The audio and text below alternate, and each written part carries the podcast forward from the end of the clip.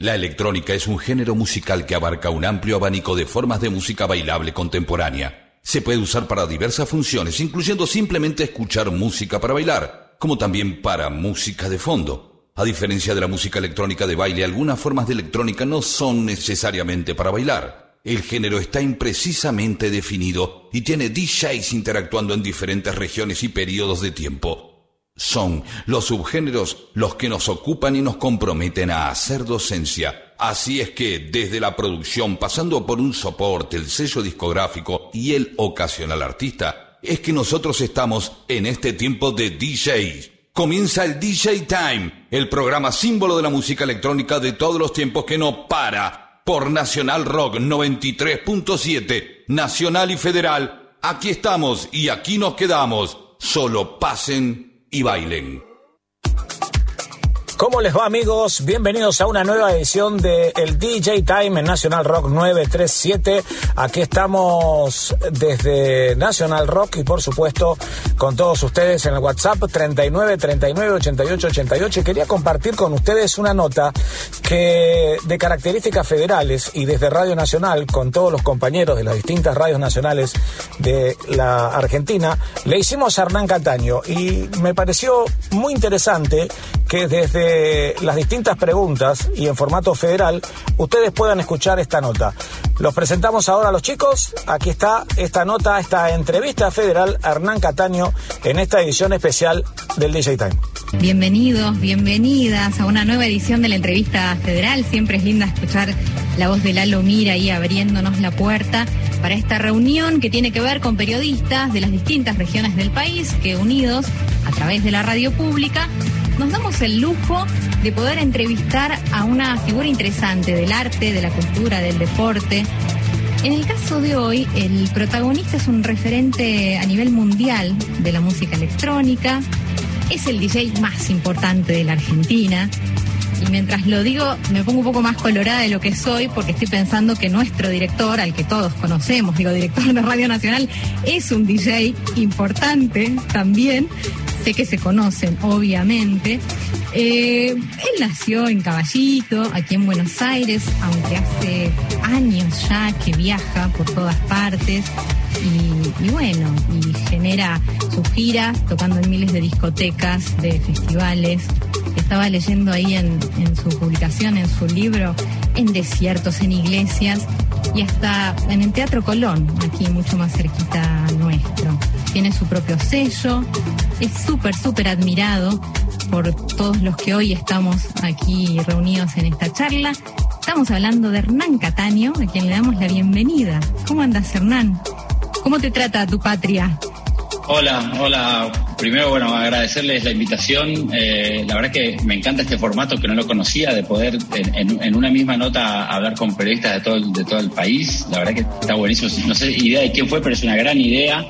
Eh, después, bueno, nombraste a Alejandro. Eh, sin Alejandro yo no estaría acá. O sea, no, no, así, así de simple lo puedo decir. O sea, no solo el que ahora será director de, la Radio Nacional, pero para los DJs es el, uno de los próceres, ¿no? No el único, pero uno de los más importantes. Y en mi caso particular, el que, el que me inspiró, el que por primera vez, viste, como cuando, algunos chicos un día vieron en, un cohete y dijeron yo quiero ser astronauta, bueno, yo lo vi a Alejandro, dije yo quiero ser DJ eh, y, me marcó para siempre, eh, después en otros momentos de mi carrera y mi vida, o sea que déjame empezar ya que lo nombraste eh, y, siendo que es el director radio, agradecerle a él por esta invitación. Quienes escuchan que nosotros estamos conectados a través de un Zoom, que es una plataforma digital donde nos podemos ver todos los recuadritos, las, las fotos Em, vamos a arrancar con Córdoba. Viajamos así rápidamente y nos vamos a, escuchar la Franca Chafatella. Franca. Hola Hernán, ¿cómo estás? Acá Franca, Hola Franca, ¿cómo Córdoba. Muy bien, muy contenta de poder estar en esta entrevista federal con vos, que hayas aceptado hablar con todos nosotros. Y mm, la relación con Córdoba, eh, Hernán, es, para mí es como así, es muy importante eh, poder estar hablando con vos porque sé que, que, tu relación con Córdoba es muy importante, forma parte de tu carrera. Y mm, yo tengo acá en mis manos tu libro, el que publicaste hace muy poquito nada más, Hernán Cataño, el sueño del DJ Memorias Y mm, lo tengo, lo tengo marcado, como verán, con algunas cositas que, fueron apareciendo en, en este libro que me gustaron mucho. Y quería empezar a preguntarte sobre el proceso de eh, llevar a cabo este libro y por qué la decisión de dejarlo plasmado en eh, un formato analógico, llevarlo al papel.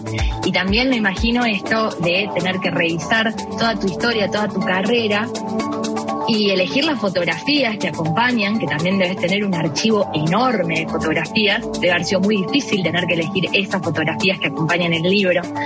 Hay tanto por preguntar sobre esto y bueno, eh, empezar por, por ahí, por cómo surgió la idea de llevarlo a cabo y, cómo fue ese proceso. Bueno, eh, gracias por la pregunta. Mira, eh, originalmente la, idea fue de Editorial Planeta, que me, llamaron hace, hace como tres años más o menos diciéndome si me interesaba. Cerca de la época cuando hicimos el Teatro Colón, que eh, viste que como, como, todo, o sea, el, teatro es algo tan importante que de golpe un DJ como yo, que normalmente andás dentro de los comentarios de la gente de la música electrónica, de golpe estábamos en boca de todos porque era muy raro que un DJ se presentara en el teatro, generó controversia incluso, pero bueno, más allá de eso, de golpe había mucha gente que se dedica a otra cosa, que normalmente no le presta atención ni a los DJs ni a la música electrónica, que estaba viendo qué pasaba con nosotros, entonces ahí fue cuando eh, la Planeta me acercó con la idea. Originalmente yo dije que no, me parecía que, ser un DJ, por más que yo sé, obviamente, que, he tenido una carrera eh, muy interesante y exitosa, pero no, sé, no, sé, no, no, sé si se justificaba por eso escribir un libro. Pero después empezamos a tratar de buscar la vuelta y, encontré otro costado que tenía más que ver con que más allá de que yo fuese DJ, sí podía, quizás estaba bueno contar la idea de la, historia de alguien que, con una pasión por la música desde muy muy chico, yo a los seis años estaba loco con la música, a los 12 ya hacía fiestitas después de verlo a Alejandro y todas esas cosas que conté antes, eh, y termina muchos años después en el Teatro Colón, eh, eh, es decir, eh, contar la historia de la pasión y los sueños por encima, ya digo, yo podía sido DJ, o podía haber sido escritor, o podía haber sido skater, o podía haber sido tatuador, o cualquier profesión o, hobby de algo que no es lo tradicional, o como en mi época, que imagínate, mi papá que era muy mayor y de otra generación, me quería que yo estudie, no le parecía de ninguna forma que, yo pudiera ser DJ cuando yo a los 15 años decía, papá, ¿para qué voy a estudiar si yo, yo voy a ser DJ? ya está, ya lo tengo claro, ya lo vi Alejandro, yo ya sé qué es lo que quiero hacer. eh, te hablo de esto, pará, estamos hablando de 1979, o sea, era otro mundo, no solo otra Argentina, todo el mundo era diferente. Entonces, me pareció que, más allá de que, ya te digo, que quizás la historia del DJ solo, no sé si era tan interesante, pero encararlo por este lado, decir, mirá, o sea, ¿cómo podés vos seguir tus sueños? A pesar de que todo el mundo me decía, no, hasta la música electrónica no le gusta a nadie, me echaban de las discotecas, peleas en mi casa, y sin embargo, eh, eh, yo seguí siempre para adelante y bueno, me terminé saliendo con la mía, ¿no? Eh, y, creo que, por ese lado era, me pareció que, que sí, que estaba bien escribir un libro. Y afortunadamente ahora, te lo digo ahora cuando el lunes, pero estoy muy contento porque mucha gente que leyó el libro me dijo eso, me dijo, está bueno porque más allá de, que le cuente, digamos que si bien el hilo conductor es obviamente mi carrera de DJ, pero hay, hay, otra cosa atrás que puede aplicar a, cualquier otro, ¿no? O sea, quizás puede ser alguien que quiere un programa que se quiere dedicar a la radio y le dice, no, pero radio, ¿de qué vas a vivir? No, bueno, no importa, vas a ser feliz, que es lo más importante. No, y aparte lo que dijiste recién, que formaste parte también de, cómo la escena se fue transformando de lo, de lo analógico hacia lo digital, todo eso. Y hay algo que es muy interesante del libro, para quienes quieran eh, buscarlo en la, su librería amiga, es que mm, la tomaste la decisión o, tomaron junto con quienes te acompañaron en este proceso de armar listas en Spotify de cada una de, eh, de, cada uno de los momentos del libro, de cada uno de los capítulos. Y eh, particularmente a mí me gustó mucho que nos permitieras entrar a la música que sonaba en tu casa, en tu casa en los 70 y, y también en la casa de los Marchetti, de los Marchetti. Exacto, mira, la, la, idea tuvo que ver un poco con, esto. Es decir, yo tengo la suerte, pues un privilegio enorme, de tener seguidores de muchas generaciones diferentes. Como, como tengo 56 años y empecé por la música a los 12, puse música para, para la, gente que era joven en esa época y la gente que fue siendo joven en muchas otras épocas. Entonces, eh, pero tranquilamente tengo claro que muchos chicos de 20 años que me siguen ahora, si vos decís, mira, yo escuchaba Carpenters o Creedence Clearwater Revival, no tienen ni idea. Entonces, estaba bueno que tengan ahí un, código QR directamente pum, y el momento que, que leen el libro, además de leer escuchar tal cosa, lo puedas escuchar y hacerse una referencia de qué es lo que pasaba en mi cuarto o en mi casa o en la casa de los Marchetti en ese momento, en aquella época. Y lo mismo al revés. Tengo muchos fans también, amigos míos o compañeros míos de gente de caballito, que en aquella época me seguía por todos lados, ahora ni loco va a una fiesta de música electrónica porque no le gusta, pero igual quiere saber qué es lo que pongo ahora y bueno, entonces también puede entrar y ver. Entonces, me parecía que era una forma de que, de que todo el mundo eh, eh, se pudiera encontrar la información y, entender un poco más de qué estaba hablando. No, no quería que el libro fuese demasiado técnico y que solo el que es DJ o el que es un super fan de la música electrónica lo pudiera entender, sino que fuese algo un poco como para todo el mundo.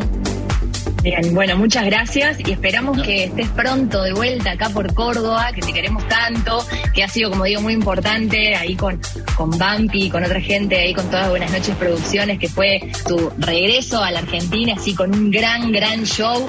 Fue acá en Forja, nada más y nada menos. O sea, bueno, y si, si tenés alguna alguna cosa para anticiparnos de si vas a estar en Córdoba próximamente, no sé, en Buenos Aires estás preparando algo enorme sería muy bueno que desembarque en Córdoba. Bueno, mira, eh, si leíste el libro, varias veces en el libro pongo que muchos de los mejores shows que hice en toda mi carrera, de todo el mundo, en mi carrera, han sido en Córdoba. Eh, o sea que eso ya te, deja bien claro qué es lo que siento por, por tu ciudad. Eh, y, por tu provincia. Pero más allá de eso, bueno, eh, eh, la, idea es en donde se pueda, tenemos claro que bueno, que estamos en una situación muy especial en todo el mundo, no solo en Argentina, y, bueno, hay que, hay que ir de a poquito. Por ejemplo, yo ahora acabo de venir de Europa.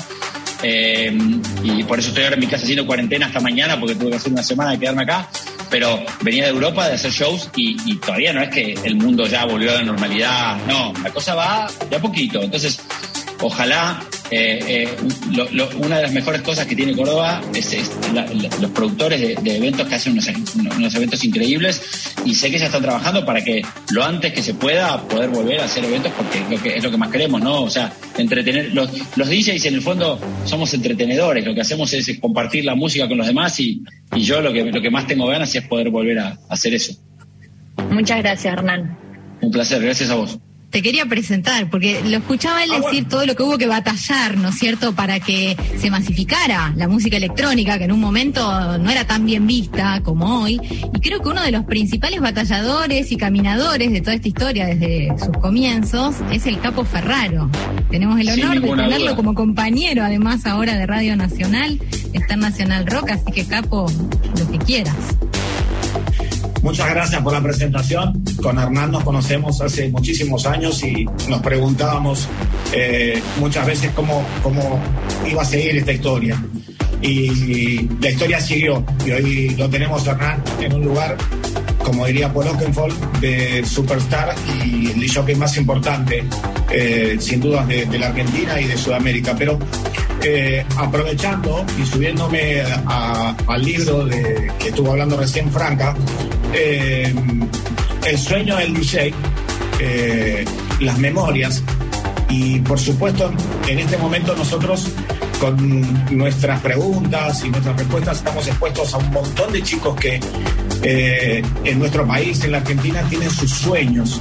Y, por supuesto nadie mejor que vos, por tu perseverancia y por tu soporte a lo que más amas, para explicarles un poco eh, en esa memoria que ya no es una memoria que meramente literal, sino que es una memoria de tantos años de esfuerzo y trabajo, y les cuentes eh, de qué manera tienen que ingresar a este mundo, esperar, soportar, crecer, estudiar y demás cosas que vos sabés.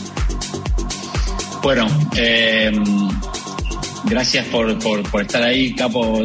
Déjame un minuto para agradecerte a vos, porque vos sos otro también que, como, como dijeron antes, has batallado desde, antes que nadie. O sea, eh, fuiste el, probablemente tu programa de radio es el que más años tiene en el aire y sigue ahí. Eh, el cariño con que haces las cosas y el, amor y el conocimiento que le pones y el apoyo que le das a todos los DJs eh, realmente es súper, súper valioso. Así que te lo quiero decir delante de todo el mundo.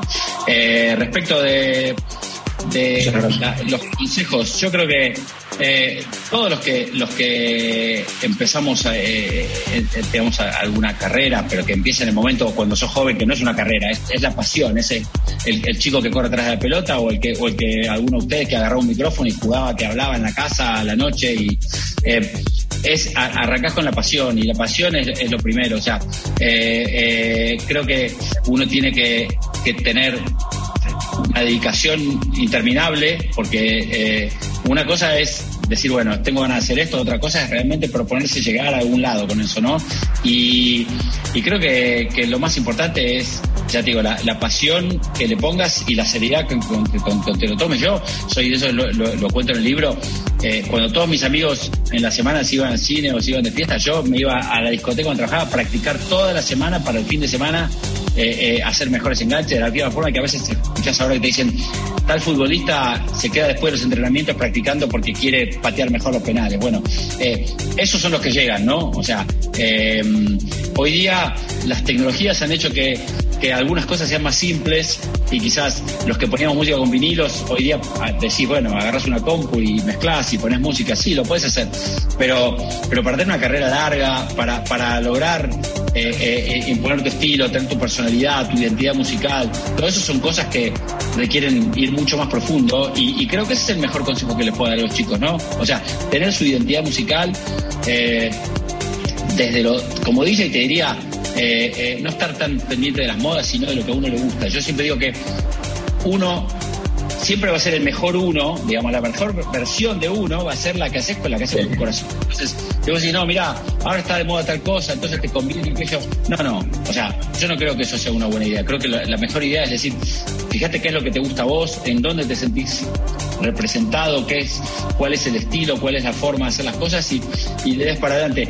No va a ser de un día para el otro, no hay forma. Los chicos hoy día son mucho más ansiosos que lo que éramos nosotros. nosotros a mí no me, a mí digamos, la ansiedad era porque crezca la música en la Argentina, la música a mí me gustaba, pero, pero no pensaba, primero porque no, no, tampoco pensaba que iba a llegar a donde llegué, pero no es que estabas esperando que, uy, ¿cómo mañana no me llamaron de la mejor discoteca de Argentina? Hoy día los chicos son un poco más ansiosos, lo veo entre todos los chicos alrededor, eh, los que me mandan música, otros DJs con los que hablo, y, y tienen que entender que esto es una carrera larga yo, como digo siempre, yo empecé a los 12 y tengo 56 y todavía estoy acá, pero además empecé a los 12 y recién a los 30 empecé a dar vuelta por el mundo. O sea, de 12 a 30 era cuesta arriba, me echaban de las discotecas y volví a intentar y volví a intentar hasta que las cosas empezó a mejorar. Eh, vos en la radio pasaba lo mismo. O sea, yo me acuerdo que la primera vez que yo iba a tener un programa de radio, eh, nos habían dicho, bueno, depende de lo que el capo Ferraro diga. Si el capo te acepta, vas y tuvimos nuestro primer programa en Radio Energy porque vos levantaste a lugar. Pero te quiero decir, pero no valíamos nada nosotros por nuestra cuenta, ¿entendés? Hoy día es fácil, sí, levantás el teléfono y te atienden todos. Pero en esa época, cuando no te atiende nadie, ¿entendés? Eh, solo con, tu pasión vas a ir para adelante y más vale que la enfoques hacia donde a vos te vas a hacer feliz, porque si no tampoco te, te va a llevar, creo que, a ningún lado. Hernán, pero creo que básicamente la palabra perseverancia es la que sintetiza todo. Recuerdo, y lo hago breve, un, diálogo que tuvimos nosotros allá por el año 92 o 93 cuando viniste a tocar, eh, que era el que muy preocupado me hiciste, me dijiste en formato de pregunta, ¿cuándo nos va a tocar a nosotros? Porque los demás géneros se imponían y el nuestro era rechazado eh, de todo, de todos lados, desde las radios, desde la gráfica, desde la opinión pública incluso. El género electrónico llegaba como a molestar de alguna manera. Y hoy, si vos te acercás a las emisoras durante la medianoche, casi el 80% de las transmisiones son de música electrónica, aprovechando que tiene mucho más género, ¿no? Y subgéneros. Sí, es, tal cual así, y hubo muchísimos años, te diría hasta, hasta finales de los 90, donde todos tuvimos que empujar, y, bueno, obviamente no era yo solo, no había, no sé, por lo menos éramos 20 DJs eh, jóvenes en Argentina que soñábamos con, con tener una escena de música electrónica interesante, y bueno, nos llevó un montón de tiempo, tuvimos el apoyo de gente como vos y algunos más, pero ya te digo, pero finalmente lo logramos, pero no fue, como decís vos, hubo que perseverar porque no fue un día por otro. Si hubiéramos tenido un poco de ansiedad de decir, no, esto lo quiero para mañana, olvídate, no hubiéramos llegado a ningún lado ninguno. Muy bien amigos de Nacional Rock, están escuchando esta entrevista federal de Radio Nacional en Nacional Rock 937, una nota realmente interesante que estamos compartiendo en esta edición número 6101 del DJ Time. ¿Qué tal Hernán? Buenas tardes, Francisco desde San Luis. Gracias por, por estar aquí en esta entrevista federal. La palabra que más mencionaste hasta el momento eh, me parece que es la palabra pasión. Em, complementada con la palabra persistencia, em, seguramente eh, hacen a, quizás lo que más eh, ha hecho que, que, seas quien sos. ¿Cuánto tiene que ver este combo con lo que podemos llegar a, conocer como la, música y la cultura como herramienta de transformación social? Mira, yo creo que lo de la pasión es, como un regalo que te da, Dios o Jehová o Buda o en quien vos creas, si es que crees en alguien, eh, que, que, es como un motor fuera de borda. Vos, o sea, por más que ya te digo, yo cuando empecé, todos los indicativos eran contrarios. A mi papá no le gustaba, no quería que me esto. Eh, a, la, a, la, mayoría de gente no le gustaba la música, a mí me gustaba. Eh, todos me decían, no, dedícate a otra cosa. Y sin embargo, yo iba para adelante, pero casi sin ni siquiera pensarlo, ¿entendés? No es que ni siquiera después decir que era un poco cabezadura, pero más que nada un apasionado, un romántico de pensar. Cuando, por ejemplo, me decían, eh, che, la música electrónica me parece que a la gente no le gusta mucho porque no es que no bailan. Yo decía, no, no, pero es porque no la escucharon lo suficiente. Hay que, hay que insistir, pensaba yo. O sea, en ningún momento dudaba de que podía no estar lo suficientemente buena, ¿entendés? Era, era un, un convencido, un extremista de esto, como, como somos los, casi todos los que, los que terminamos saliendo en la canal nuestra, por lo que te digo. Porque sobre todo en los 80s y principios de los 90s, todas las señales eran contrarias, ¿no? Eh, y, esa perseverancia fue lo que nos trajo hasta acá. Eh, y, después, yo creo que eh, lo, que hablábamos antes, ese tema de la pasión, de los sueños, de la perseverancia, aplica a cualquiera. Vos, yo no me, obviamente no me comparo con un grande, pero por ejemplo, vos ves Manu Ginobili, ¿no? Un tipo, o, de esos deportistas que tienen un nivel espectacular, pero después cuando ves la, parte de atrás, ¿no? Y ves los sacrificios que hacen y las dietas, que el tipo se levanta a las 7 de la mañana y se va dos horas al gimnasio y después va a entrenar y después, bueno, o sea, eh, lo que hace la pasión es que te acompaña que todo eso lo hagas casi, digamos, sin esfuerzo, por decirte. Pero no quiere decir que no haya esfuerzo ahí. ¿Entendés? Vos no lo sentís porque estás feliz haciendo lo que te gusta. Eh, pero hay una cosa que ya te digo que va mucho más allá de, si yo soy DJ eh, o si fuese eh, tatuador o si lo único que hubiera querido sea, no sé, eh, no sé, algún otro tipo de, hobby o profesión que tiene que ver con eso, con que empujar, empujar y empujar y por más que todo te parezca en contra, vos le des para adelante. Y, ya te digo, y creo que el, buen ejemplo para, para, los chicos es eso, que se puede, ¿no? también me corro un poquito lo que me preguntaste, pero, pero viene a cuento, que es que eh, eh, eh, en la generación de, sobre todo de, inmigrantes como que eran, mi familia, que habían, eran inmigrantes pobres que habían venido a Argentina a trabajar, lo único que pensaban era que, yo, o sea, tuviera una carrera con la que pudiera mantener una familia, ¿entendés? O sea, hoy día nosotros pensamos, a ver, bueno, ¿cómo puede ser feliz? ¿Entendés? En esa época ni pensaban en eso. Es como que, eh, eh, entonces, hoy día hay mucho más lugar a eso de decir, bueno, por ejemplo, si, si mi hija me dijese que quiere hacer una carrera no tradicional, yo estaría feliz y la apoyaría, ¿entendés? Pero porque hoy día tenemos ese concepto de decir, bueno, ok, a ver, eh, probablemente si haces lo que más te gusta, te va a ir mucho mejor que si sos una contadora, simplemente porque crees que el contador con eso vas a tener un buen futuro, pero no es lo que te gusta hacer, ¿no? Todos conocemos casos de esos. Y si bien cuando pasó lo, eh, yo escribí el libro, un montón de gente me dijo, che, pero qué bueno que vos seguiste tu pasión. En realidad debería ser mucho más, eh, debería estar mucho más instalado, ¿no? Eso de que, de, apoyar a los que tienen una pasión desde chicos, porque la verdad que es un, es un, es un privilegio, es un regalo enorme y que te puede llevar lejísimo, siempre y cuando, obviamente, estés más o menos también bien rodeado, ¿no? Que es algo que también está bien explicado en el libro. Gracias, Hernán. Un abrazo. No, gracias a vos. Hola Hernán, buenas tardes. Eh, mi nombre es Bruno León de Bahía Blanca. Hola Bruno. ¿Cómo va? ¿Todo bien? Un placer. Igual. Veo todos esos, veo todos esos vinilos que tenés ahí. Sí, de, familia son, así que viene, viene la pasión musical de hace rato. Eh, bueno, Hernán, mi pregunta para vos viene con respecto a, los eventos que, que, hoy en día, sacando un poco de lado la noche, ¿no? Por así decirlo. Teniendo en cuenta que en este último tiempo hiciste funciones en el Teatro Colón, ahora en el Gran Rex, en el Sunset Trip, bueno, en el Campo de Polo también. Eh, ¿Con qué mentalidad, no? Eh, ¿se, te ocurrió a vos hacerlo o fueron propuestas que se fueron dando a lo largo del tiempo? Mira, eh, todo eso arrancó primero con el Teatro Colón. Eh, yo volví de Europa después de 15 años de vivir allá. Eh, volví a vivir a Argentina y me encontré con que la escena electrónica en general tenía bastante mala imagen. y me acuerdo que hablaba todo el tiempo con mi manager y me, molestaba eso. No particularmente a mí directamente, porque yo ya tengo una carrera, digamos, como que no, no tengo que andar justificando qué hago, qué no hago. Pero me decía, ¿pero por qué? O sea, es como que primero toda la gente identificaba como que la música electrónica era sinónimo de algo malo, o de, o de noche a las 4 de la mañana, o de drogas, alcohol. Y yo decía, primero la música no tiene nada que ver, ¿entendés? La gente puede tener comportamiento que quiera, y pongo el, mismo ejemplo repetido, pero creo que sirve porque es un buen ejemplo.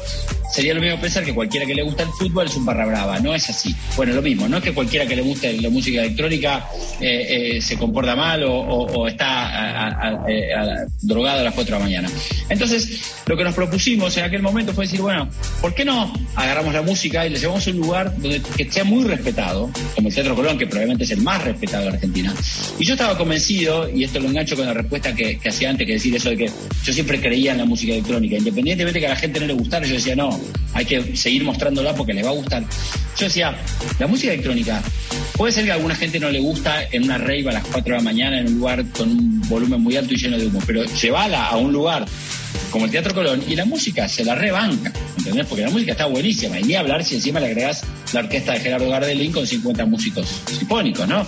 Entonces, eh, ahí empezamos a, tratar de decir, ok, yo entiendo cuál es el problema y, entiendo que hay un montón de gente que no le guste quizás el contexto en que se escucha mucha de la música electrónica. Ok, entonces vamos a acomodar un poco, vamos a llevar en vez de noche de día, a la tarde, un lugar como el Campo de Polo, que es también uno de los lugares más lindos de la ciudad de Buenos Aires. Es decir, bueno, hagamos una fiesta de día, eh, que arranque bien suavecito, abierto, lugar para todo. También otro, otro estigma, digamos, si querés, de la música electrónica era que estaban todos encerrados en un, en un hangar, que la gente no podía respirar. No, bueno, aire libre, sol, es decir, tratando de no porque yo tuviera ningún problema con eso, eh, lo aclaro. Yo no tengo ningún problema con, estar de noche a las 4 de la mañana en algún lugar. Pero como entendía que acá había mucha gente que lo veía por ese lado y, estaba para mí errándole en, el análisis, decía, no, no, espera, yo lo que quiero demostrarles es que la música no tiene nada que ver. Después cada uno se comporta como quiere. Y lo mismo que cuando vas a la cancha, está el que se siente que el partido y el que ah, y tira piedras. ¿entendés? Bueno, pero el fútbol no es el, responsable de eso. Bueno, acá la música no era responsable y lo que nosotros queríamos hacer eso. Y como nos fue bien, y además nos gustó, lo disfrutamos, empezamos a pensar otras alternativas. Lo de ahora viene un poco por otro lado, que tiene que ver más, más con la pandemia, es decir, cuando, cuando justo antes de que empiece la pandemia, nosotros hicimos el show más grande que hicimos en el campo de polo y los que hicimos en Córdoba, show para 30.000 personas que fueron excelentes en todo nivel, la producción. Pero bueno, se paró el mundo, se paró la Argentina, como, como, como no puede ser de otra forma, y ahí empezamos a pensar, bueno, ¿qué podemos hacer? Esto, esto va a durar para largo. Queremos seguir entreteniendo a la gente, queremos seguir haciendo cosas de este estilo. Em, me ofrecían en varios lugares hacer como si fuese eventos con la gente sentada, con mesas, la gente come y vos pones música, pero la verdad es que no, no me entusiasmaba mucho eso. No, no es que esté bien o esté mal, pero a mí me parecía que yo decía, no, o sea, no va a ser una fiesta. Si no va a ser una fiesta, si la gente no puede bailar, entonces busquemos un contexto donde sí. Bueno, entonces, ¿cómo puede ser? Bueno, entonces vayamos a un teatro. En un teatro la gente está sentada, pero en vez de yo ir en plan DJ con bandejas a poner música o discos como lo que vos tenés ahí atrás, vamos a hacer la música ahí in situ en el escenario. Entonces vamos dos músicos electrónicos, que son Oliver y Bounder, y yo que soy un DJ, pero que tengo un muy buen oído, casi como el de un músico, a pesar de que no, no me considero músico para nada. Entonces, entre los tres vamos a recrear repertorio nuestro, que eso también es muy diferente. Cuando hicimos el show de Colón, lo que hicimos fue un homenaje a la música electrónica. Entonces había música de Adam Parsons Project, de Depeche Mode, de los Chemical Brothers, de Frankie Knuckles, eh, de, todos íconos de la música electrónica de toda la vida. Y era un show, obviamente, pensado para el Teatro Colón, para público de todo tipo que sabíamos que iba a ir. Esto te diría que es un show más específico para amantes de la música electrónica. El repertorio es totalmente nuestro, es toda música que hicimos nosotros. Alguna ya está editada porque la editamos en, por ejemplo, parte de, la música, por ejemplo, que salió en el, disco Sunset Strip, con el que ganamos un, premio eh, Gardel y, cosas nuevas que, la gente no escuchó y algunas versiones nuevas de cosas que, ya estaban. Eh, pero te digo, es un, un, show totalmente de música nuestra e interpretado por nosotros ahí en el escenario. O sea, es algo muy diferente de una fiesta en el campo de polo donde yo voy en plan DJ, a poner música. Eh, pero bueno, eh, y ahí nos encontramos con, con dos con dos cosas interesantes, ¿no? Por un lado, para nosotros es un desafío porque nosotros nunca lo hicimos. Eh, mismo cuando hicimos el Colón, yo eh, en el Colón estaba en el centro del escenario con mi equipo de DJ, porque para mí tenía un significado muy especial que fuésemos los DJs los que llegábamos al teatro. Me acuerdo del abrazo que nos dimos con Alejandro, con el director de la radio, que, el, DJ más icónico de la Argentina probablemente, decir, mira dónde llegamos. Yo decía, vamos los DJs, mira dónde llegamos, a tener una cabina. Eh, eh, y él cuando escribió el prólogo de, mi libro escribe eso, ¿no? del significado de una cabina en el escenario del Teatro Colón. Bueno, acá no, acá no hay cabina. Yo voy en plan DJ, voy en plan productor musical con músicos a hacer música electrónica. Y entonces te decía, es un desafío para nosotros porque es algo que nunca hicimos. Y también es un desafío para la gente porque nos dimos cuenta, después de anunciar el show, esto te hablo en estas últimas dos o tres semanas, que, mm, que muchísima gente no tenía ni idea. Es decir, bueno, ¿y qué van a hacer? Nos decían. Eh, ¿Cómo un DJ en vivo? ¿Qué es un DJ en vivo? Para la gente, un DJ es un DJ que pone música, o sea, eh, en una fiesta. Eh, porque en Argentina, a pesar de que ha habido muchas bandas electrónicas, no ha habido ninguna tan importante. Todas las bandas conocidas son todas de rock o de, pop o, del estilo que sea, pero no electrónicas. Entonces no hay tanta referencia cuando vos decís, ah, sí, van a tocar música en vivo en el escenario. Eso la gente no, no, se lo imagina. Entonces, para nosotros te decía, también va a ser un desafío ver qué pase con la gente, cómo reaccione, estar sentada escuchando música, no sé si se pueden parar o no, eso se verá en el momento. Es como que yo que estoy muy siempre en mi zona de confort, desde, que tengo 12 hasta ahora, poner música, poner discos y que la gente baile, es algo que digamos que te diría que lo hago con mucha eh, tranquilidad porque, porque conozco bien mi oficio. Eh, en esto estamos todos medio como ahí, bueno, bueno, vamos a ver qué pasa, vamos a ver qué tal nosotros haciendo música en el escenario y qué tal la gente escuchando música en un contexto que no es una fiesta, donde no están tomando algo, eh, no hay mesas, no hay, no hay, o sea, es otra cosa, es un, un espectáculo de música electrónica. Vamos a ver qué tal. Y particularmente me encanta esta propuesta que traes de transformar el show durante el día, ¿no? Eh, me parece algo muy positivo y que está bueno verlo de esta manera como, como lo planteas. Eh, bueno, muchas gracias Hernán por tu tiempo y la verdad que un honor compartir esta entrevista con vos. Gracias a vos, Bruno. Saludos a todos allá en Bahía Blanca. Gracias. Hernán, muy pero muy buenas tardes. ¿Cómo te va? Te habla Saúl Macepa de Radio Nacional Río Grande, bien al sur. Este, ¿Cómo te va? Bien. Eh, la verdad, eh, estoy muy emocionado porque soy fan tuyo fuerte. Eh, te sigo desde que soy chico, tengo 29 años, así que vengo de larga trayectoria no, gracias a vos por traer tu música y dejarme explorar diferentes ritmos. Te quería hacer una consulta, eh, puntualmente si uno piensa en la escena musical argentina, hablando comercialmente, piensa, no sé, Casu, Duki, María Becerra, grandes exponentes de otros chicos, que si bien son chicos, pero vienen rompiéndola. Si uno piensa en el Tech House, en el Progressive, que aparte de vos, digo, y los chicos de Soundex Line, ¿qué otros referentes musicales se pueden encontrar los pibes que recién están empezando en esto que es el Progressive, la música electrónica y demás? Mira, buena pregunta. Eh, hay, hay, hay un montón de, chicos, hay un semillero enorme de chicos jóvenes. Lo que pasó es que no hubo tanto en el medio, es decir, eh, yo quedé como, digamos, el mayor, el más grande y, quizás el más conocido. Después tuvo, una época donde eh, no hubo tanto, digamos, apil, si querés, de la música electrónica chicos jóvenes, pero ahora te diría, hay, en los últimos cinco años hay una tanda, por ejemplo, hay un chico que se llama Facu Mor, que está viajando por el mundo, Mariano Mellino, Marcelo Basami, Antrim, ese Arias en Córdoba, por ejemplo, la palabra semillero la podés llevar a Córdoba, porque eh, hay cantidad. De hecho, yo cada vez que voy a tocar a Córdoba, ellos participan del show porque la idea es, darle lugar en su propia provincia. Lo que pasa es que como todo, esto ya lo sabés y supongo que pasa en casi cualquier rubro, no todos son profetas en sus tierras y, a veces no se le da el empuje que se debería más allá del talento. O sea, no, creo que es un tema, te diría, no sé cuál es la palabra, quizás alguno de ustedes periodistas me ayuda, pero decir, no es que sea personal, no es que no los quieren a los chicos, no, no, sí los quieren, pero por alguna razón no le dan el apoyo que deberían. Pero bueno, pará, también es algo que me pasó a mí, ¿eh? O sea, yo tenía un apoyo menor, si querés, eh, eh, en Argentina, trabajaba en, el Pachá de Buenos Aires, que era una discoteca la más famosa, pero iban 2.000 personas, no 40.000 ahí me voy a vivir a Inglaterra, me quedo a vivir ahí, empiezo a tener éxito internacional y ahí ya después cuando volví empecé a ir a 5.000, 10.000, 15.000, 20.000. Pero a veces es necesario eso. Yo qué sé, yo ya, te digo, sé que no es algo personal, no es que es en contra de nadie, es como sucede, regla del juego, si querés llamarlo, pero bueno, entonces a veces eh, no es que no haya chicos en la escena, hay muchísimos, todos los que te nombré y muchos más, eh, pero quizá lo que le falta sería, sería que eh, eso que los argentinos siempre bancamos tanto a los nuestros, pero bueno, pero darles más visibilidad, ¿no? Nosotros tenemos un sello discográfico pequeño, pero que también lo que más hacemos es darle visibilidad a chicos de Argentina y yo tengo un programa de radio que sale eh, en, distintas partes del país también, donde lo que hago es empujar no solo a chicos argentinos, pero te diría que gran parte de, la idea del programa es, es darles visibilidad a estos chicos que son buenísimos, pero todavía necesitan ser más conocidos, ¿no? Claro, y también, ¿sabes qué me pasa? Que yo, por ejemplo, empecé a tocar eh, y me dicen sos DJ, una falta de respeto hacia mí, que, por ahí uno empieza a pasar. No, sos DJ amateur, sos amateur, no, no, no, sos profesional. Y suena tu música, te aviso que suena tu música aquí en bueno, Grande, la verdad, me encanta eh, pasar tu música. Y te quería preguntar eso también, como que ahí, eh, por ahí los DJs más viejos te dicen, bueno, pero no te hace la técnica, sino te hace, o sea, no te hace lo técnico, las compacteras o el controlador, sino te hace lo que vos sos DJ. Creo que es una frase muy buena que representa, ¿no? O sea, y vos hablas de esto de la pasión, ¿no? La pasión que le pones vos mismo a tu técnica, cómo cortás los temas, cómo lo enganchás. 100%. Mira, para mí, eh, lo dije antes y lo digo siempre, lo más importante de un DJ es su identidad, su personalidad musical, o sea, que, sepa qué es lo que quiere, qué es lo que le gusta.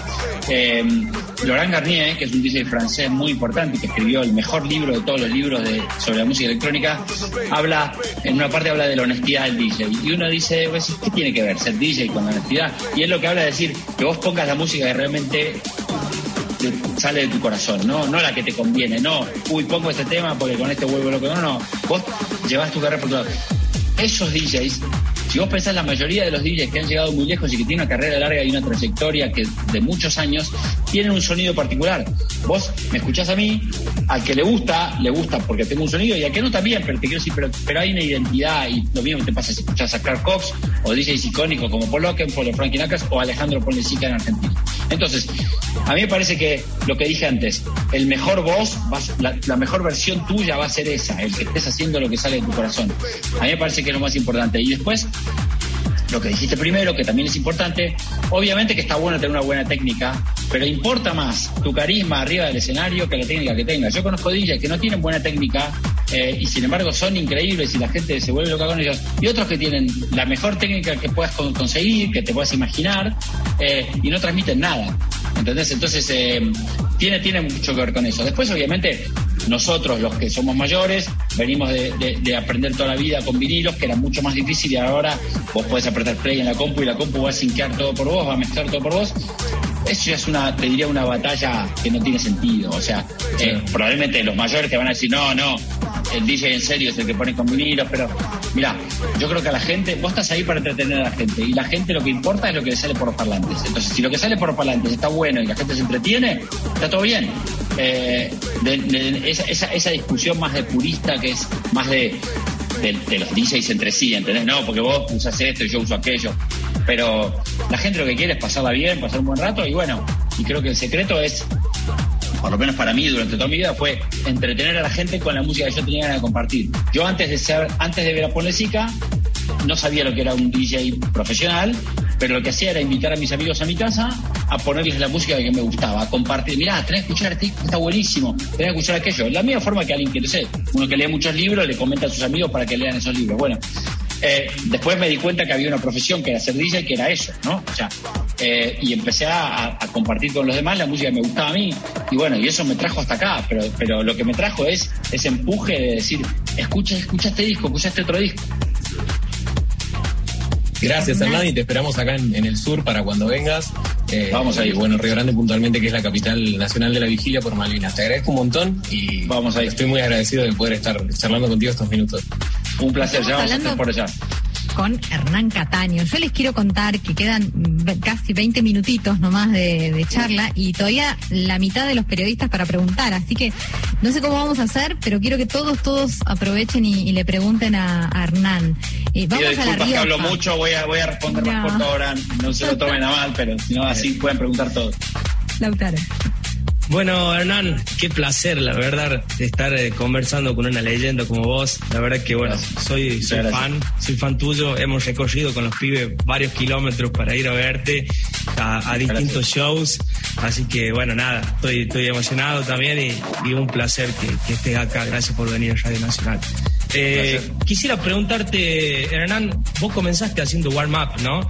Eh, ¿cuál fue el warm-up que más te gustó en, en todo tu show? Y te voy a poner en compromiso porque a lo mejor, no sé, quiero que, recuerdes algunos o que me des alguna anécdota también.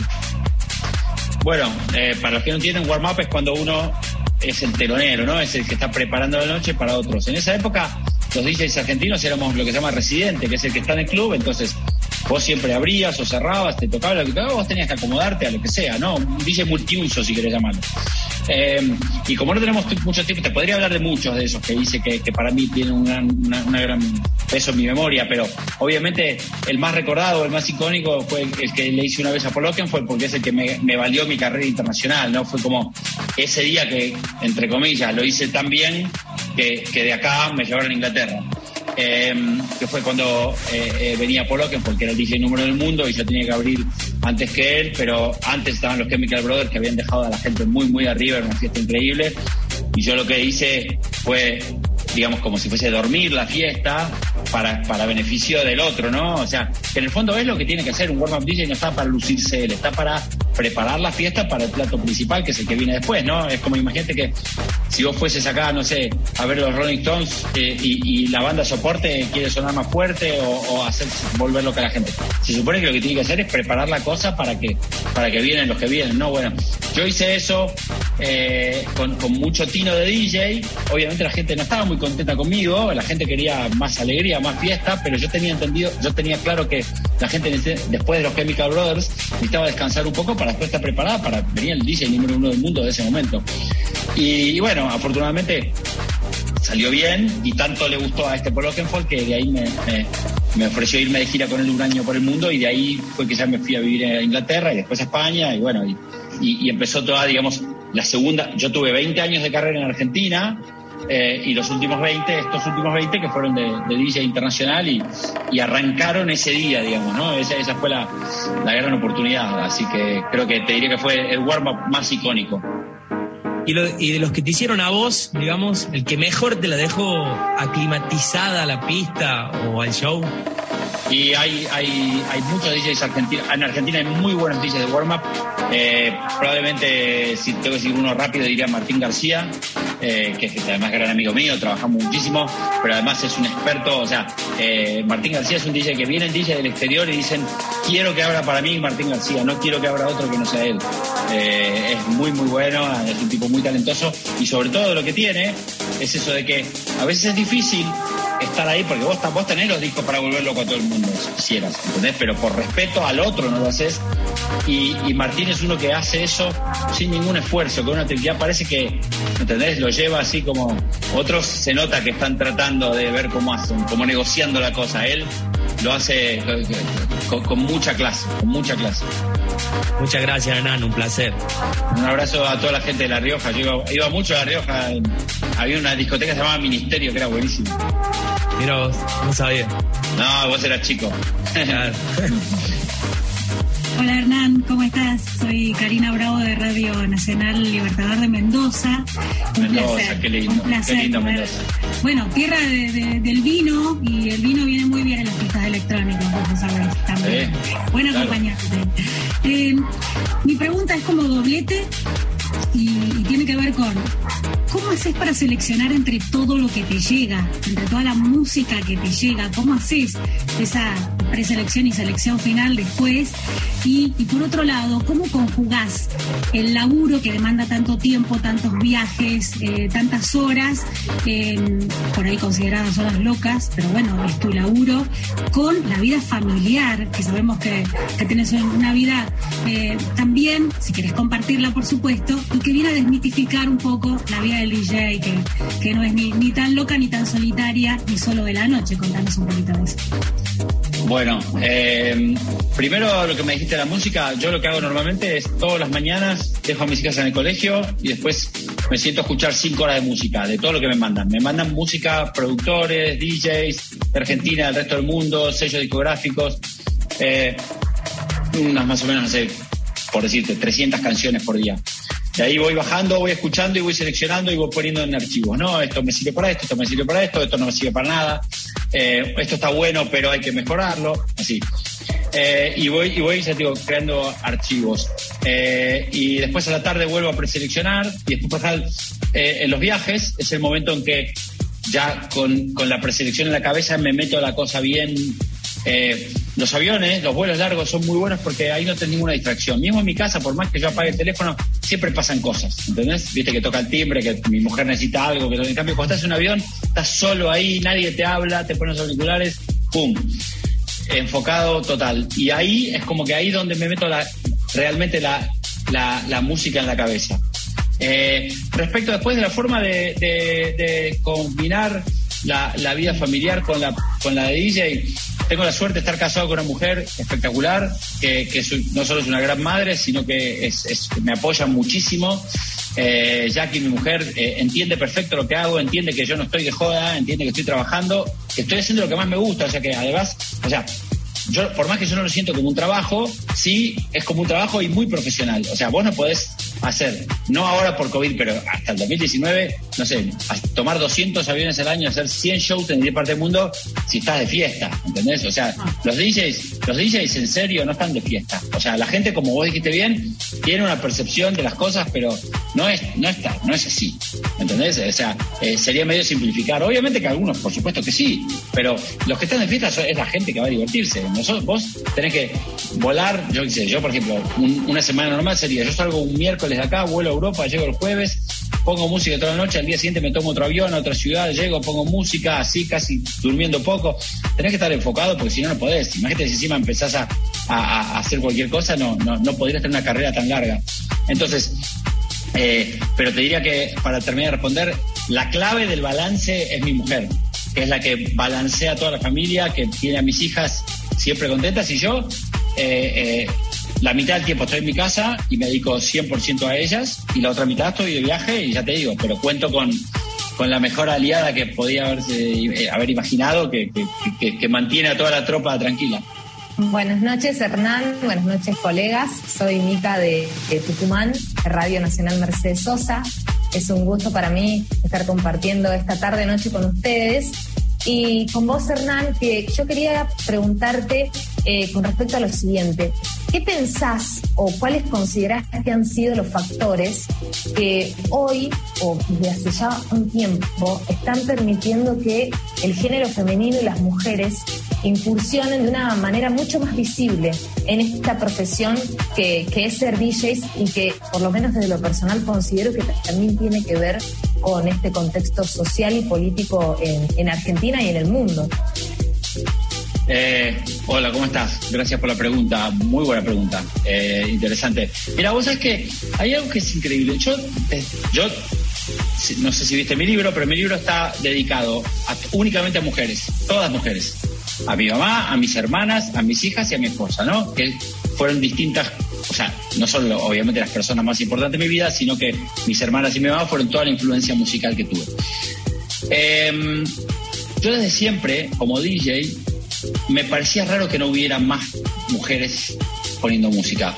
Porque en, algo como la música, que es algo tan que requiere tanta sensibilidad, eh, las mujeres desde siempre, eh, digamos, yo me las imaginaba pues, como las, porque vivía con mis hermanas, es decir, personas netamente musicales a las mujeres, ¿entendés? A veces más que los hombres incluso. Entonces, me costaba entender por qué había pocas. En Argentina, históricamente, había Carla Tintoré, que era una DJ que todos conocemos, eh, pero que estuvo, digamos, como te diría, en solitario durante años. Era una de las pocas chicas. Había más, estaba Romina Con, DJ Mina, pero te decir, pero eran pocas. Y es verdad, como decís vos, en los últimos 5 o 6 años, especialmente en Europa, una explosión de chicas eh, muy básicamente ligadas al tecno, pero no, no exclusivamente, pero la mayoría sí, que han tenido un éxito descomunal. Eh, y acá en Argentina, obviamente, como todo, empieza a, digamos, a recibir los coletazos de lo que pasa en el resto del mundo, y acá también hay una muy buena escena ahora. Eh, es difícil decir por qué. Yo, yo por lo menos, porque además te voy a decir una cosa. La escena de música electrónica sin ninguna duda, es la menos machista de todas las escenas musicales, de todos los estilos de música que se te ocurran. Es decir, eh, ni el rock, ni la música latina, ni eh, eh, cualquier, ni el folk, ningún tipo de música es tan abierto, no solo a las mujeres, sino, o sea, a, las comunidades lesbianas, gays, o sea, la música electrónica de hecho se inició en Estados Unidos y era un gueto de, gente de color, de gente gay, de gente latina, que era medio anti-establishment del americano blanco, si querés. Es decir, y así se generó, siempre fue eh, el, término más, más, digamos, común o habitual en la música electrónica era la diversidad en las pistas de baile. Sin embargo, por alguna razón eso no se veía reflejado en las cabinas y como decís vos, por eso te decía que es buena pregunta, porque es algo que muchísimas veces me pregunté, pero bueno, afortunadamente en los últimos cinco años eso varió un montón y ya hoy en todo el mundo eh, eh, hay una, buena cantidad de, chicas representando que son buenísimas eh, y lo bueno de eso es que obviamente a veces hace falta que haya gente exitosa para incentivar a, la que tiene las ganas, pero, pero todavía no se anima o dice, no, mira, yo que voy a hacer esto, si no hay ninguna chica acá, no, bueno, mira, ahora hay un montón de chicas que te pueden servir como ejemplo o como mentoras, ¿no? Para, para, para, para las demás chicas jóvenes que, que sientan que pueden ir para adelante. Gracias, Hernán. De verdad, un abrazo enorme que recorre todo el país para, para vos. Y agradecerle también a todo el equipo, a todos los periodistas que participaron hoy, a Laura Giga que ha estado en los controles, eh, ahí en, Buenos Aires, a Chiquito Profili del Control Central, a Marcelo Díaz, a Alejandro Salles, a Martín Bibiloni que trabaja en la coordinación de entrevista federal. Ya los dejamos en compañía de relatores Pasión Nacional para el fútbol. Gracias y hasta la próxima entrevista federal. Gracias a todos, un placer.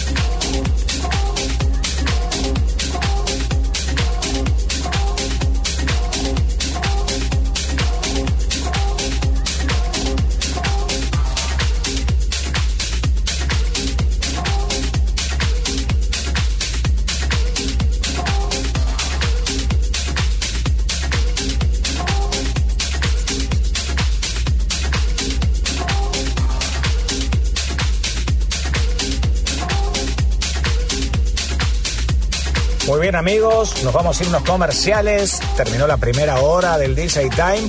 Cuando volvamos, te prometo una segunda hora con DJ Due King de Mix imperdible con un gran Progressive House. Te invito, no te vayas. National Rock 937. Hacé la tuya.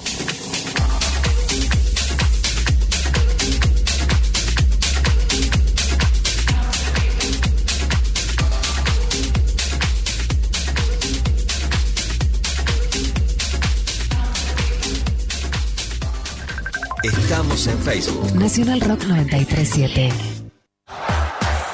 Fútbol femenino en Nacional Rock. La selección argentina de fútbol femenino se enfrenta a Brasil en un partido amistoso internacional. Y lo vivís en vivo por Nacional Rock. Este lunes, desde las 15.45, con el relato de Natalia Maderna y los comentarios de Santi Lucía, en una edición especial de Todo en Juego. Fútbol femenino en Nacional Rock. Argentina-Brasil. Este lunes, desde las 15.45, transmisión especial en Nacional Rock. Hace la tuya. En el aire. En tus oídos. Siete. Nacional Rock.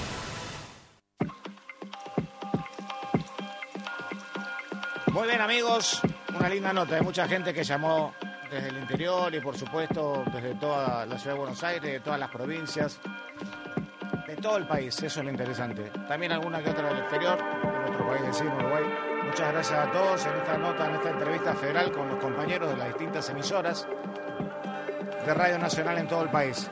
Estamos arrancando la segunda hora, una de la mañana, 01 minutos, en la República Argentina.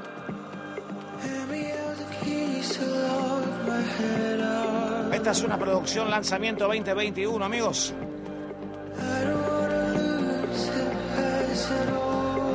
Ya está tocando DJ Beck, esto es Still Care.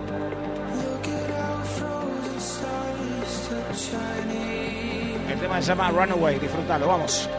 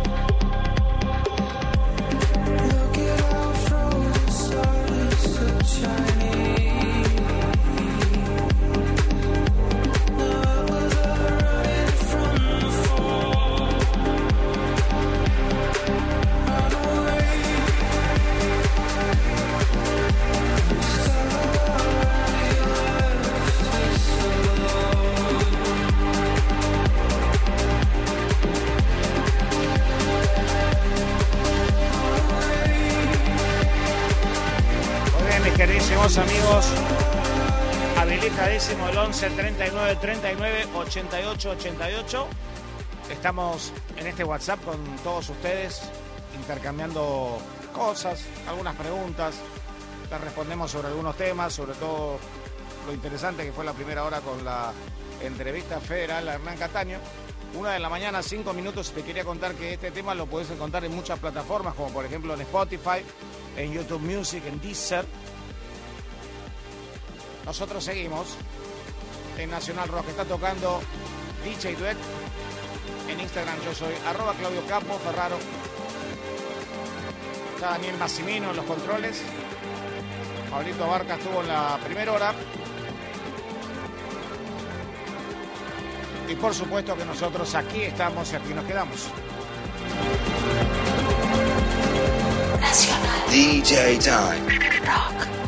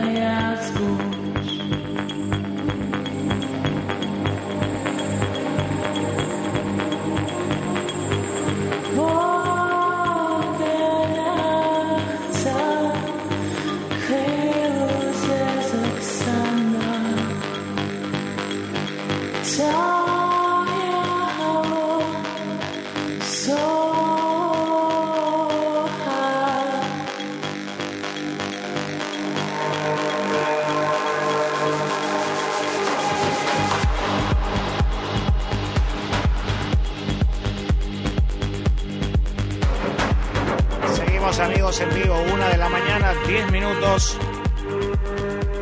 Desde esta tierra desconocida con Save y John Blade Turner. Para esta gran historia llamada DJ Time en la edición número 6101 en National Rock 937. Hoy vi muchos mensajes de DJs que estaban muy contentos y por supuesto sus seguidores también más contentos porque a partir de la próxima semana hay algunas aperturas de lugares donde hay un aforo ya un poquitito más importante. Siempre tenemos que estar, por supuesto, conscientes en el protocolo que propone cada uno de esos lugares para nosotros poder disfrutar a nuestros DJ favoritos. Mis queridísimos amigos, les repito WhatsApp 11 39 39 88 88 Estamos en vivo, Nacional Rock 937. Todas las redes, Nacional Rock 937. Y por supuesto nos siguen en todo el mundo por www.nacionalrock.com. Pasen y bailen amigos.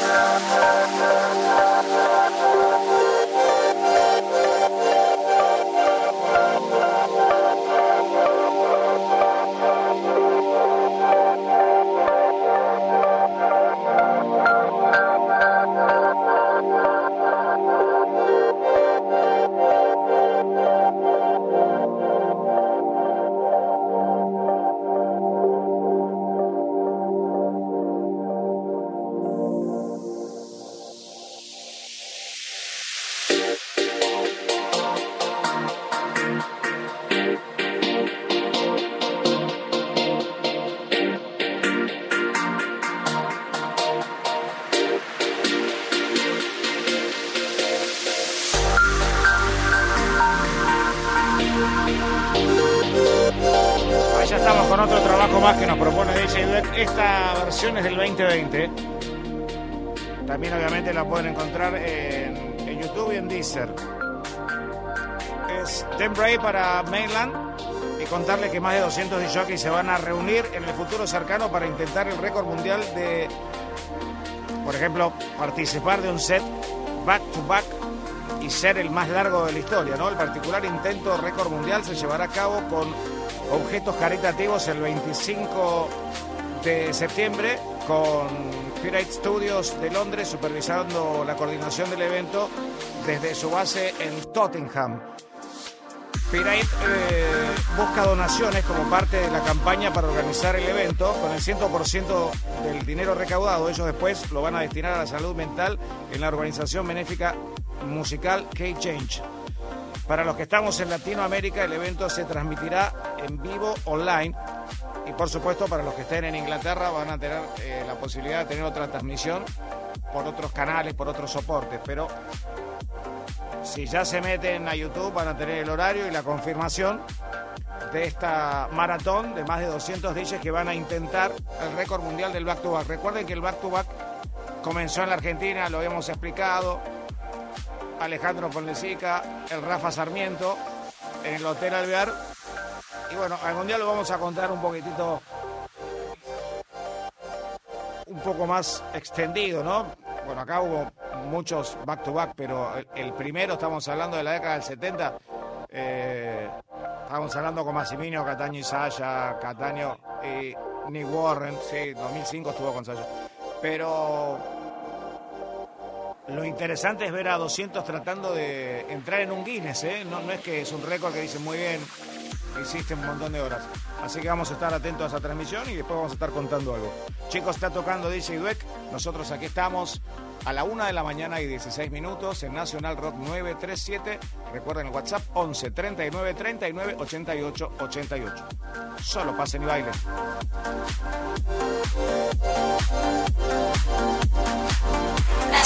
DJ Time. Rock.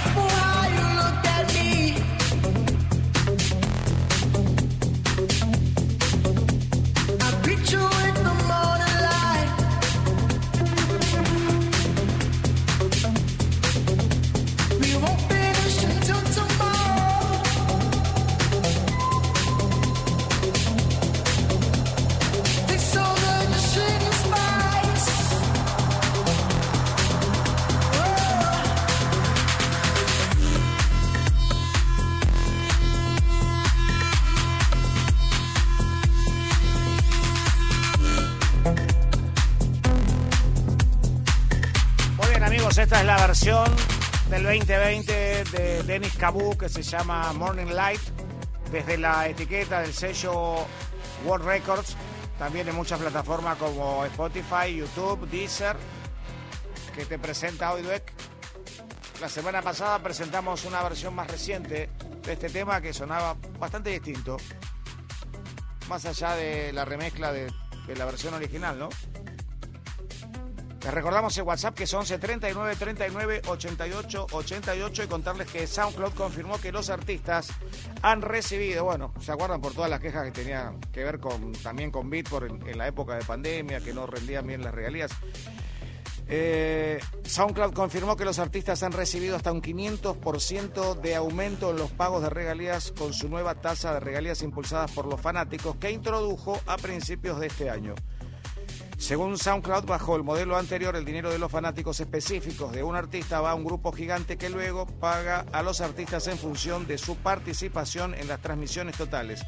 Eso significa que, al igual que Spotify y otras plataformas de streaming, una parte de las tarifas de suscripciones o los ingresos publicitarios terminan en los bolsillos de los artistas a los que nunca han escuchado aquellos que pagaron. Eso es lo bueno. Hay muchas modificaciones post pandemia que son muy interesantes, apoyando el trabajo de todos los productores y los artistas que han trabajado muchísimo en este House Arrest, como siempre le decimos nosotros. Estamos en Nacional Rock 937, así la tuya, vamos, en vivo.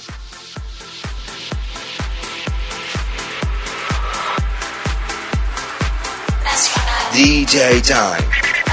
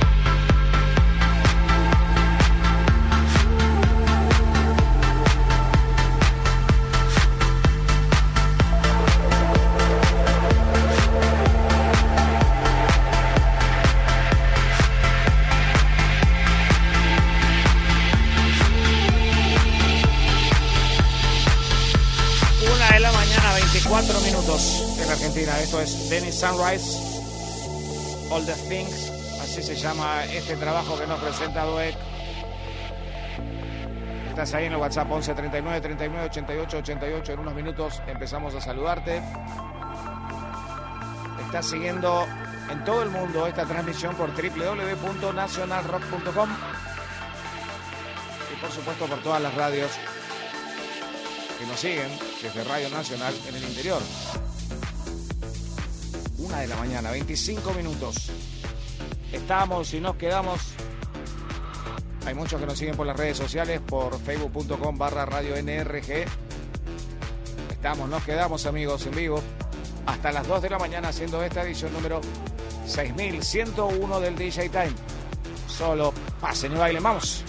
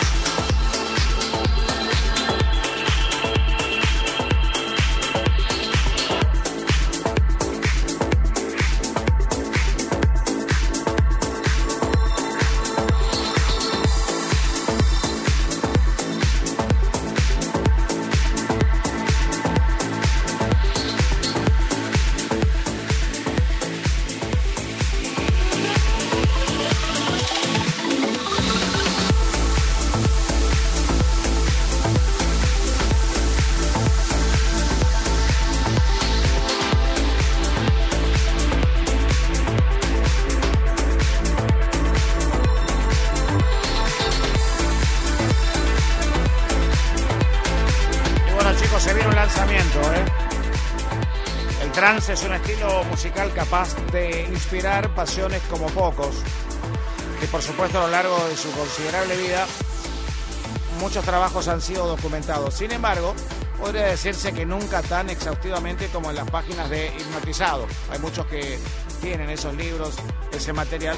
Y por supuesto a través de A Journey Through Trance, un nuevo libro se va a lanzar este mes, escrito por el holandés Arjan Revel y basado en tres años de investigación exhaustiva y entrevistas que acompañan a sus reflexiones personales sobre el tema. El relato definitivo es un relato definitivo de la historia del género y está muy bueno porque hay muchos que siempre tienen la duda porque en la Argentina sonó en determinado año por primera vez. Nosotros contábamos mucha historia acerca de Vincent Amour. Hicimos un disco, el primero del DJ Time fue prácticamente de Tecnotrans. Y esto está ubicado en la década de los 90 y a principios del milenio y abarca desde sus inicios hasta su ascenso y reinado ya en los años de gloria ¿no? que tiene el trans. Por supuesto que van a estar eh, Solarstone, Lauren Baroness, Banco da Gaia, Sander Kleinenberg, Cosmic Baywick, Jamel Mar, ¿se acuerdan de Jaman Spoon? B New Energy, Push, Armin, Black Hole, System F. Estoy tratando de buscar todo porque es muy largo. Bueno, por supuesto, todos los trabajos de Armin, Tiesto. La verdad que va a ser un libro interesantísimo y que se va a vender en todo el mundo. Casi llegando a la una de la mañana, y 30 minutos. Estás en Nacional Rock. Haz la tuya. Vamos.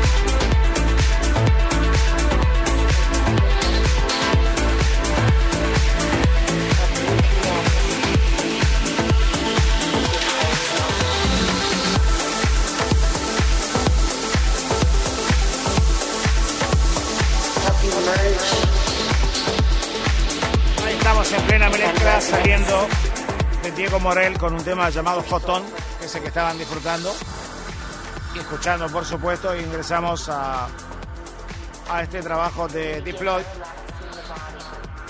Origen 2021, amigos. Así es esta versión de White Meditation que estás disfrutando por National Rock. Saludamos a toda la gente del interior que está comunicando con nosotros. En minutitos nada más ya estamos saludando a toda la gente desde todos los lugares del país. Nacional Rock, será tuya, vamos.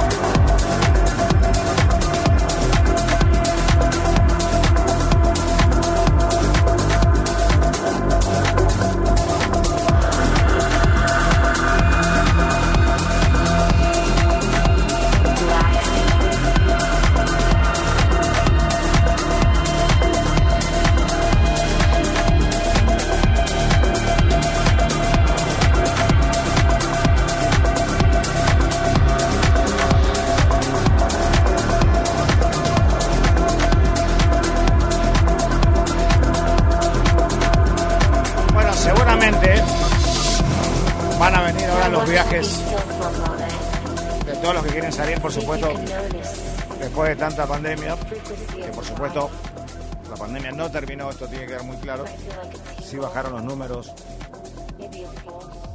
Les quiero contar que Unique Community y Celina presentan retiros musicales, escuchen bien, ¿eh?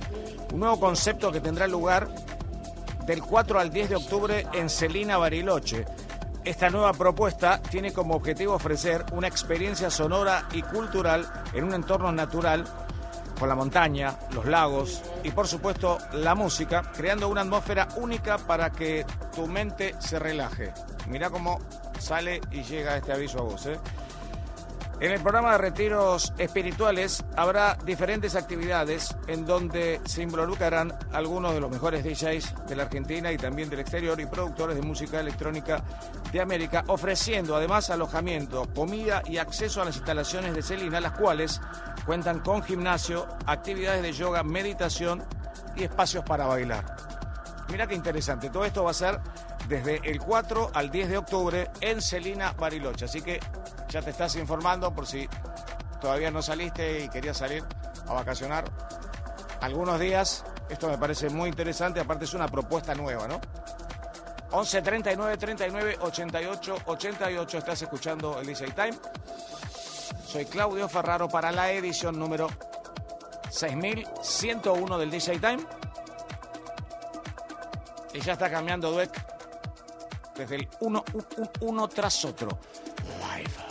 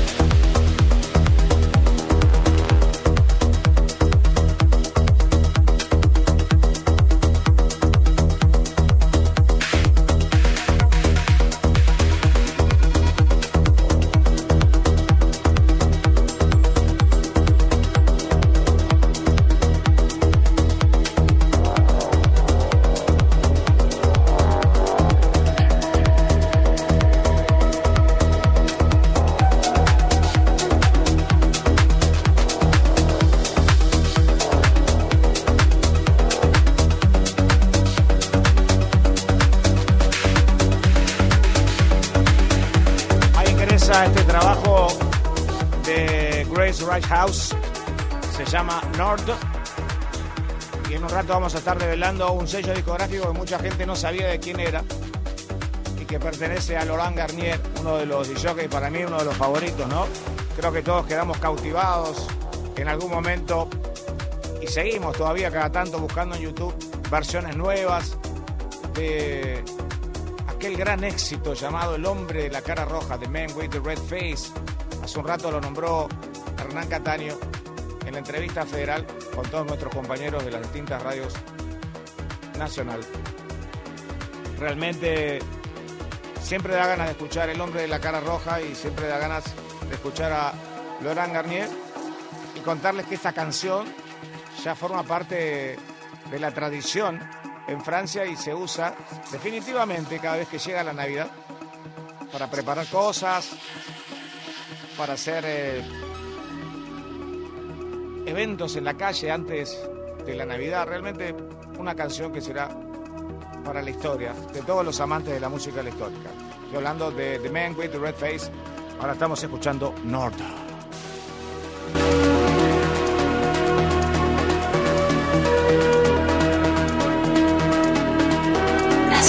DJ Time.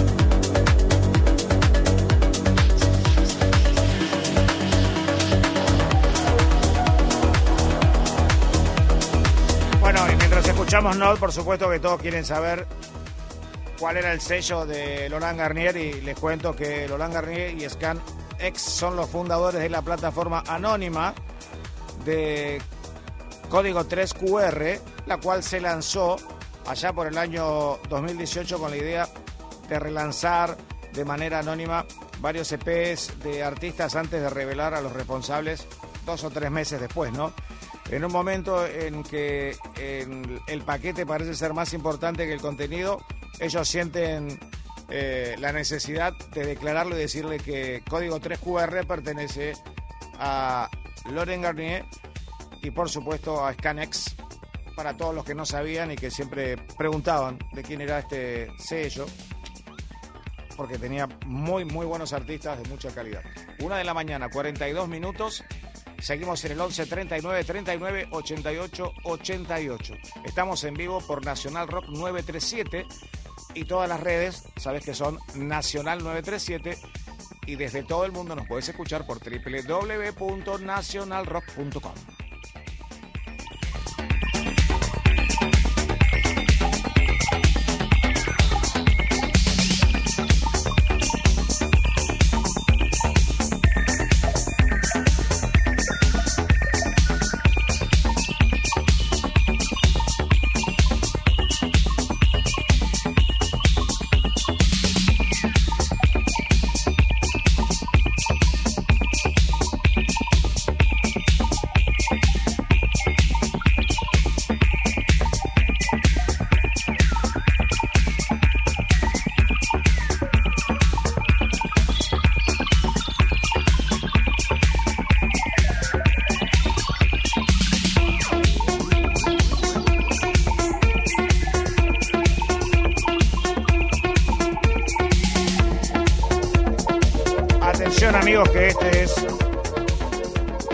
se presenta en el DJ Time y se llama Shepe Takumi Motokawa.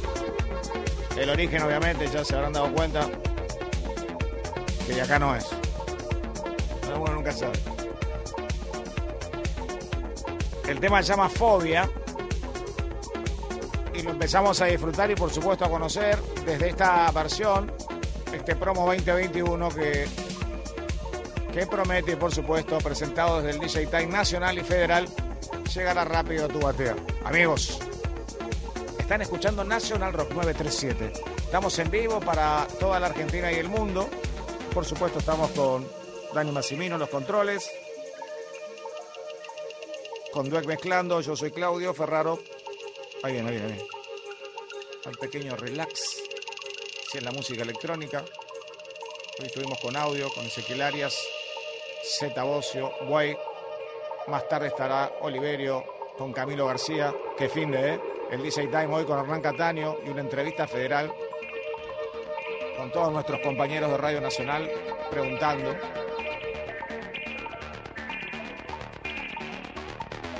La Rioja, Córdoba, Vía Blanca,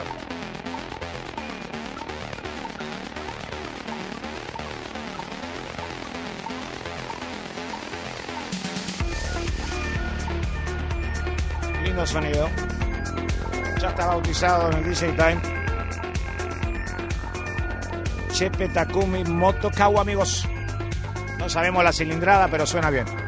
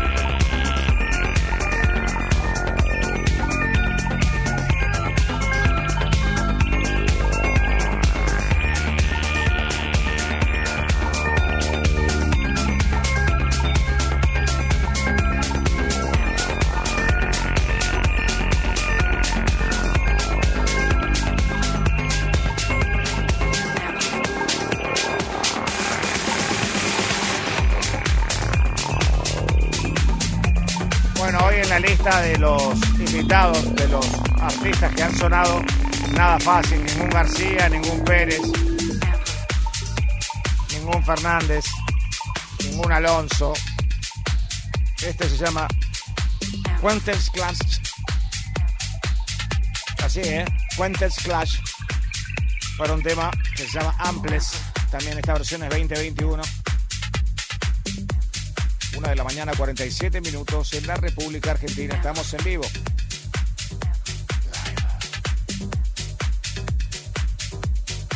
Vamos a estar hablando de Roger Sánchez, que presentó el remix de Oliver Heldens de su gran clásico Another Change.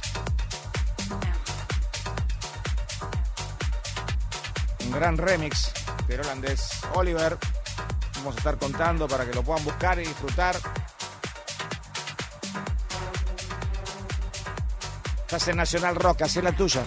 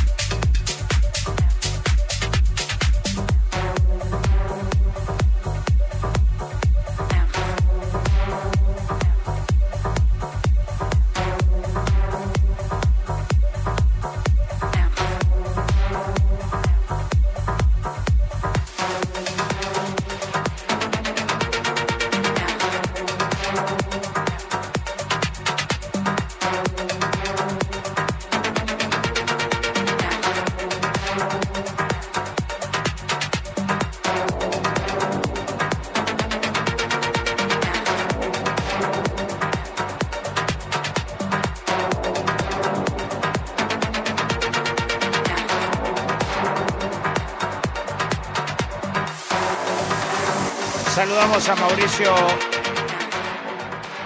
Estarna desde Santa Fe. Un gran saludo. Esteban Zurita, ¿cómo estás? Claudio Benítez, Mariano de Villavoz, Hernán Vergara que se reencuentra con el DJ Time. Qué suerte, ¿eh? Sebastián Contreras,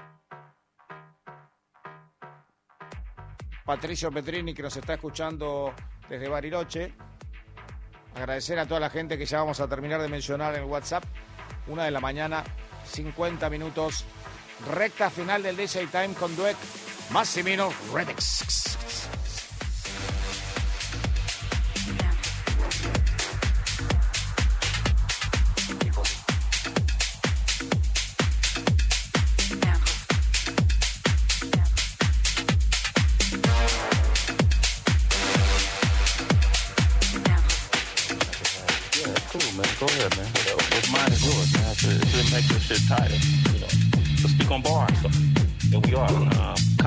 he came out, you know, you shocked the world the way you did it.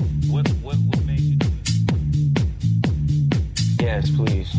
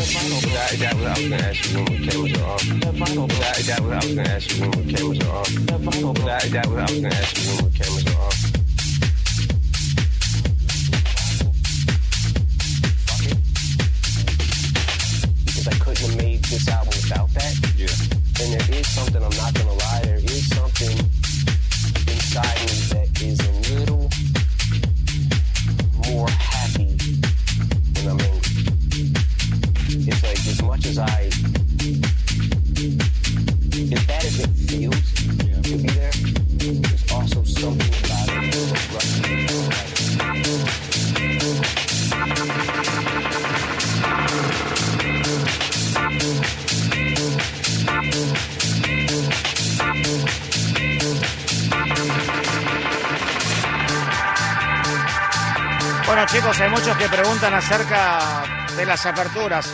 Ya fueron anunciadas. Lo, más importante es que, no sé, considero yo que si ustedes tienen eh, su club o su jockey al que siempre siguen, métanse en la página de cada uno porque los jockeys empezaron a anunciar ya desde esta semana, yo te diría desde mediados de semana, lo que va a pasar ya la próxima, donde va a haber eh, un aforo más importante y por sobre todas las cosas la posibilidad de la capacidad que se va a agrandar, siempre lo que tenemos que pensar todos nosotros es que tenemos que tener la conciencia de que vamos a compartir un espacio y que tenemos que respetar aún una distancia interesante y, sabemos que si vamos a una discoteca no podemos bailar un poquito. Uno va y quiere bailar y expresarse de una manera, por sobre todas las cosas, después de haber esperado durante tanto tiempo, eh, quiere mover, quiere mover su cuerpo, quiere saltar y bailar con sus amigos, pero vamos a, entrar tipo precalentamiento cuando arranquemos y empezamos a, respetar y, por supuesto nos ha dejado una experiencia realmente increíble esta pandemia. Hemos pasado un montón de tiempo, estoy hablando en tiempo pasado, pero es presente el tema. Eh, no tenemos que relajarnos, el número ha bajado considerablemente pero siempre las indicaciones están relacionadas al tema de la seguridad, al distanciamiento, eh, a mantener esa burbuja, más allá que te pueda entusiasmar el hecho de que puedas ir a un lugar a bailar, a ver a tu DJ favorito, siempre lo más importante es eh, el respeto y, la burbuja, ¿no? Con las personas que vas, te mantenés, que es la persona que eh, frecuentás normalmente, o las personas que se frecuentan normalmente, se mantienen juntas y de esa manera va a ser todo mucho más interesante y más seguro. Quiero saludar a Jorge Echeverría, a Fernando Daniel García, a Julio Álvarez, a Cristian Acuña, a Ariel Cuevas, a Ariel Medero, a Fernando Ariel, a Sebastián Guillén, a muchísima gente buscando acá. Hoy mucha gente que se ha acercado por supuesto, los estamos saludando. Claudio González, digo, se ha acercado a nuestras redes, ¿no? 11 39 39 88 88. Claudio González, Pablo Pacheco, Dani Lu, Hernán Vergara, Luis Barrera, Mariano Ezequiel, Andrés Villar, Juan de Luz, Gustavo Velázquez, Ricardo Camargo, Cristian Varas, Emanuel Rojas, Fernando Loaiza, Mariano Mariano, Daniel González, Marillo Eterna, Georgina Arce, Enzo Marastoni, Sebastián Contreras, Carolina Viviana, Darío, Claudio, Javier Irala y por supuesto nosotros ya nos estamos despidiendo porque estamos llegando casi a las 2 de la mañana. Eh, agradecer a, Daniel Massimino en los controles en esta segunda hora. En la primera Pablo Barcas, a DJ Dueck que nos ha dejado un set impecable y por supuesto agradecer a todos nuestros compañeros de las distintas emisoras que conforman Radio Nacional que han participado en esta entrevista federal que hemos hecho en la primera hora a Hernán Cataño. Una primera hora realmente interesante con la participación de locutores y periodistas del interior y que han hecho su pregunta y fueron más que interesantes. ¿eh? Salieron otro tipo de preguntas porque desde cada lugar del país por ahí hay otra forma de preguntar en el sentido de que tienen otras inquietudes, ¿no?